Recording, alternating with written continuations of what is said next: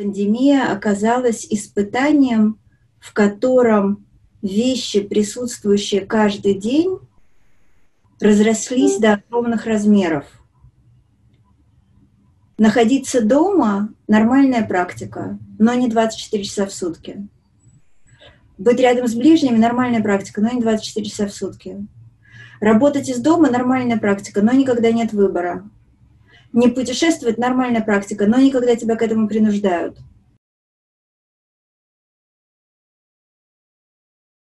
Есть два уровня ответа. Один – это потому, что я человек вечно боящийся. Я человек вообще трусливый э, и вечно боящийся. И я, конечно, все время боюсь, что мир рухнет так или иначе, что произойдет что-нибудь необратимое. Это необратимое может быть глобального порядка, вплоть до того, что когда я была маленькая и дождь шел больше трех дней, я была уверена, что это всемирный потоп и нам конец. А, я боялась войны очень сильно до психоза. Это уже когда я начала заболевать э, биполярным расстройством. А, один из самых страшных периодов в моей жизни это был психотический страх войны, когда мне было 14 лет, 15. Сейчас уже все, конечно, не так плохо, но я, конечно, боюсь каких-то глобальных вещей довольно сильно, и я постоянно боюсь э, локальных катастроф. Я боюсь за близких, я боюсь за устойчивость своего крошечного мирка и так далее. Но кроме того, есть прагматическая составляющая. Катастрофа — это очень хороший сеттинг для текста, потому что на фоне катастрофы можно показывать как разворачиваются судьбы и состояния людей в экстремальной ситуации. Это очень удобно в некотором смысле. И тут можно даже не спекулировать, это просто удобно и хорошо. У меня есть, например, такой длящийся очень много лет цикл очень короткой прозы, который называется «Короче». А, и он как раз про то, что повседневность служит потрясающей лакмусовой бумажкой, что повседневность как раз полна экстремальных состояний, что, что мы проживаем экстремальные состояния каждый день. Для этого не нужны война, катастрофа, смерть. Эм, нам вполне хватает нашего каждого дня. И еще одно очень важно, что в экстремальных состояниях, в экстремальных ситуациях, когда я пытаюсь о них говорить, например, в, в ситуации той катастрофы, которая происходит в романе «Все способны дышать дыхание», а, меня интересует только повседневность. То есть меня интересует в некотором смысле не как люди бьются на поле боя, а как люди на поле боя отходят поесть или отходят в туалет. Меня-то как раз интересует как повседневность пробивается сквозь любую катастрофу. Меня интересует ровно тот план, в котором люди в, в любой экстремальной ситуации остаются просто людьми. Пандемия оказалась э, ну, во-первых, для кого-то настоящей катастрофой, да, есть люди, которые погибли, есть люди, которые потеряли работу, есть люди, которые работают на пределе своих сил, но даже люди, для которых пандемия оказалась скорее умеренным испытанием, да, таким испытанием терпения, испытанием излишней близостью, когда люди оказались по много часов вместе дома со своими близкими, это оказалось непросто, да, ну, то есть таким испытанием повседневностью, в том-то и дело, да, пандемия оказалась испытанием повседневностью для очень многих из нас. В некотором смысле мне кажется, что для тех, кто не попал в экстремумы пандемии, пандемия оказалась испытанием, в котором вещи, присутствующие каждый день, разрослись до огромных размеров. Находиться дома – нормальная практика, но не 24 часа в сутки. Быть рядом с ближними – нормальная практика, но не 24 часа в сутки. Работать из дома – нормальная практика, но никогда нет выбора. Не путешествовать – нормальная практика, но никогда тебя к этому принуждают.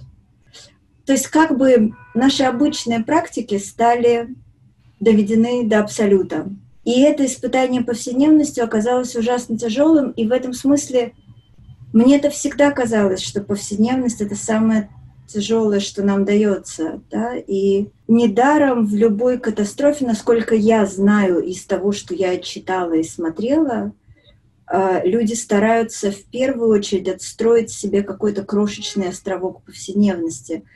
А, в мемуарах у Тэфи есть момент, как эмигранты, нищие, потерявшие все, плывя в эмиграцию на, на корабле третьим классом, ну, то есть только что не в трюме, первое, что делают, это из каких-то шалей, тряпочек, крошечных сохранившихся домашних вещей выстраивают себе подобие домашнего уюта. Это главное, что человек делает в первую очередь. Он выстраивает себе повседневность, из чего может. Но когда наоборот повседневность приходит к тебе и отсекает все остальное, это тоже оказывается очень тяжело.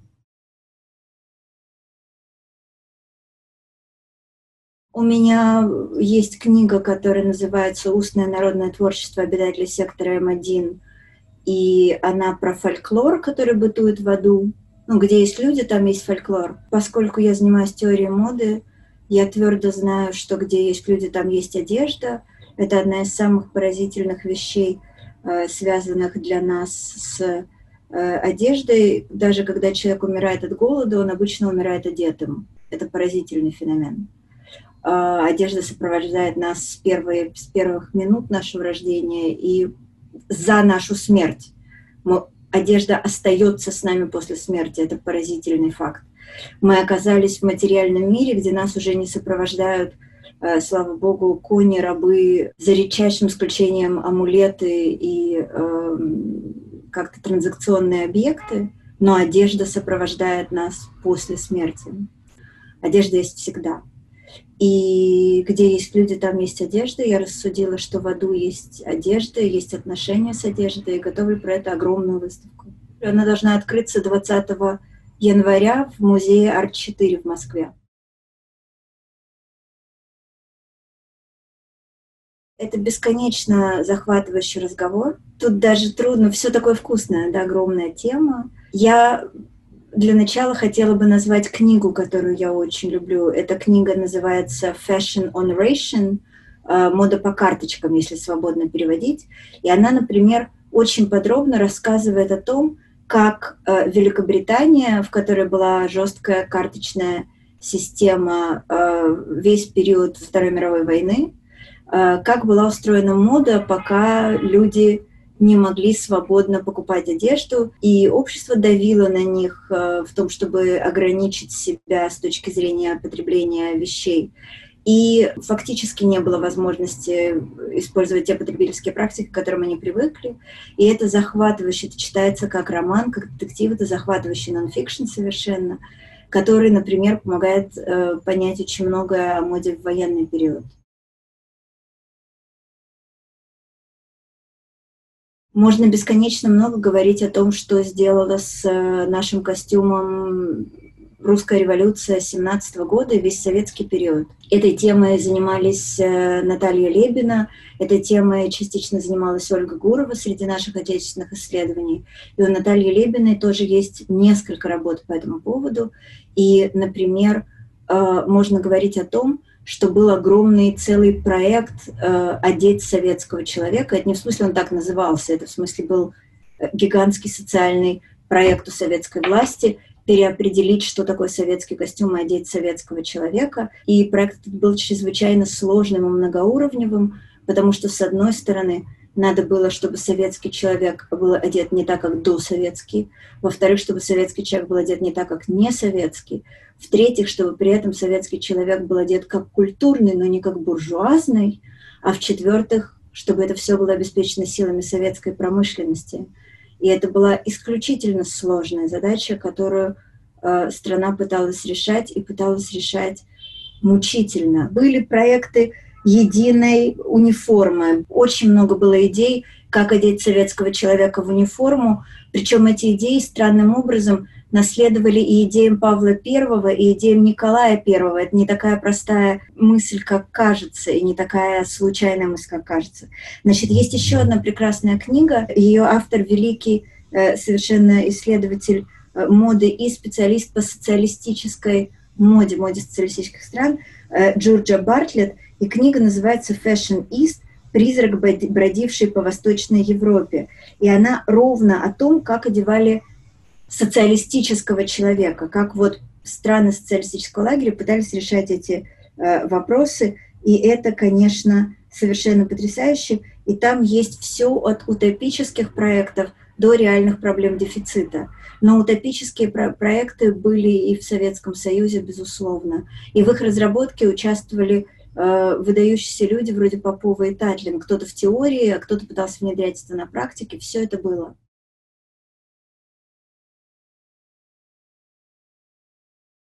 Первое, что мы стремимся сделать при первой же возможности, это стряхнуть с себя маски и перчатки. Никто не хочет это, да?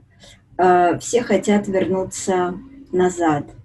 Все хотят вернуться к вестиментарной свободе, к свободе костюма. Будут люди, которые сохранят, видимо, страх перед вирусными заболеваниями. Всегда в любой катастрофе Любая катастрофа оставляет за собой людей, которые боятся ее возвращения, не верят в то, что она миновала.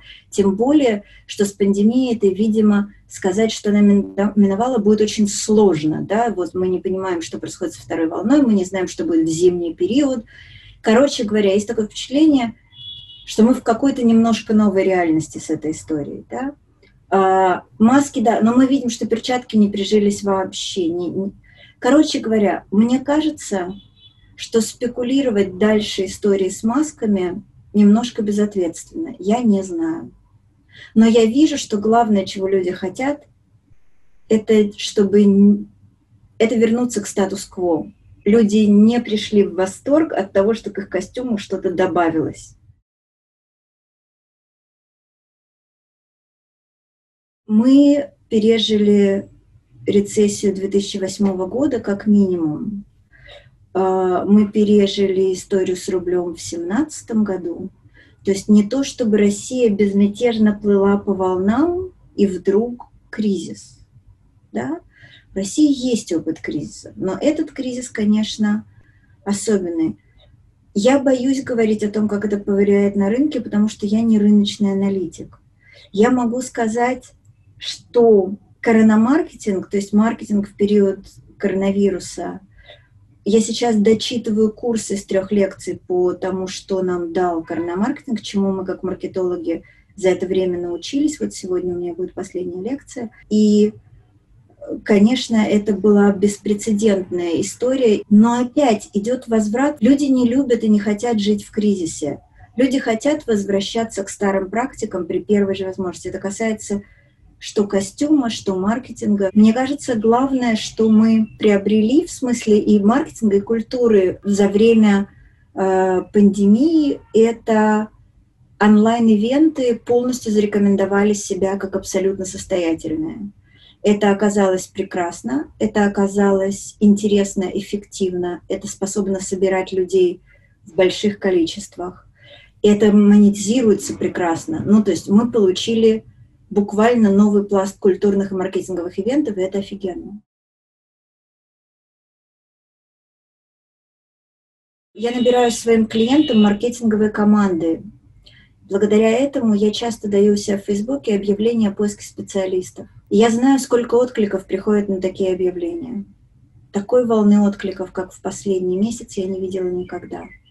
Это показывает, сколько людей высокого класса, прекрасных профессионалов оказалось без работы. Вот это ужасно. Это немыслимые числа, я не хочу их называть, но это катастрофические числа. И вот это, конечно, производит очень сильное впечатление. Мне есть чем сравнивать, я делаю это годами, я даю эти объявления годами, я вижу динамику. Это немыслимо. Вот это реально катастрофа. Это только начало, потому что впереди лето, и мы увидим настоящие проблемы осенью зимой.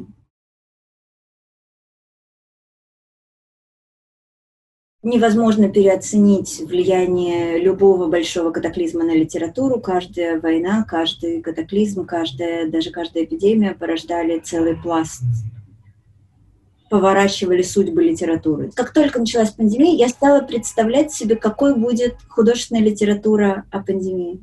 Это прям была такая для меня такое упражнение. И у меня было много разных версий. Уже начали появляться мемуары врачей, мемуары соцработников, это абсолютно понятно. Второй пласт будет мемуары людей, переболевших, и они уже начались. Вот Bookmate завел прекрасную серию Originals, где они публикуют всякие такие э, штуки, и там уже можно начать читать эти вещи.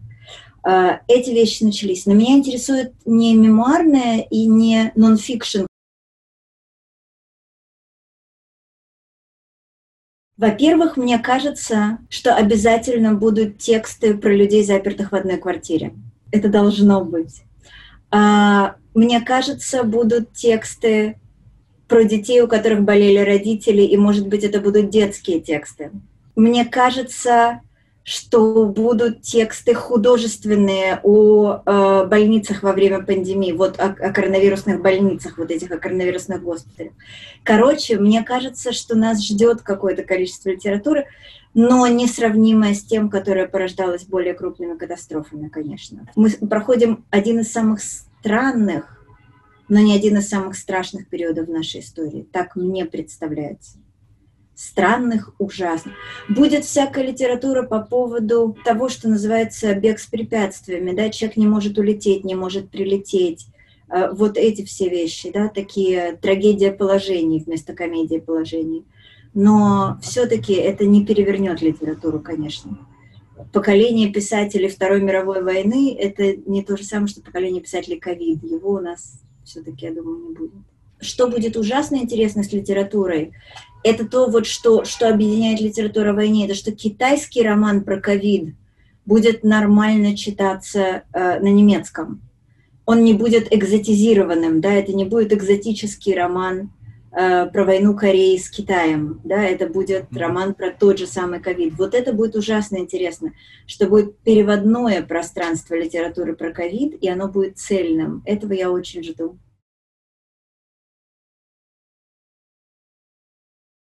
Я могу сказать только, чему лично я научилась в этой истории. Я узнала главное в этой пандемии. Все можно отменить, и никто не умрет. Это было совершенно потрясающе, потому что у меня были огромные планы на эти месяцы, как и у всех. Понятно, что все можно отменить, когда все понимают, что все можно отменить. Но вообще-то, когда тебе кажется, что твоя жизнь полностью забита совершенно неотменимыми вещами, и вдруг они все отменяются, и вдруг выясняется, что ну как-то ты проживаешь эти месяцы. Это не про то, что обязательства не выполняются, ты не разрушаешься, что могут отмениться твои самые основные планы, и ты не разрушаешься, что даже можно месяцами не видеть близких людей, и ты не разрушаешься. Это ужасно тяжело, но ты не разрушаешься. Короче говоря, что ты не так легко разрушаешься, как тебе казалось. И что вот наш страх катастроф, даже не самая страшная катастрофа с ковидом. Она для меня, я еще раз повторю, для кого-то она была очень страшной. Для меня, оказавшись не очень страшной, но все равно немножко катастрофа. Ты не разрушаешься так легко, как ты боялся. Вот это главное, что я узнала. Вот если это кому-то пригодится, я буду рада.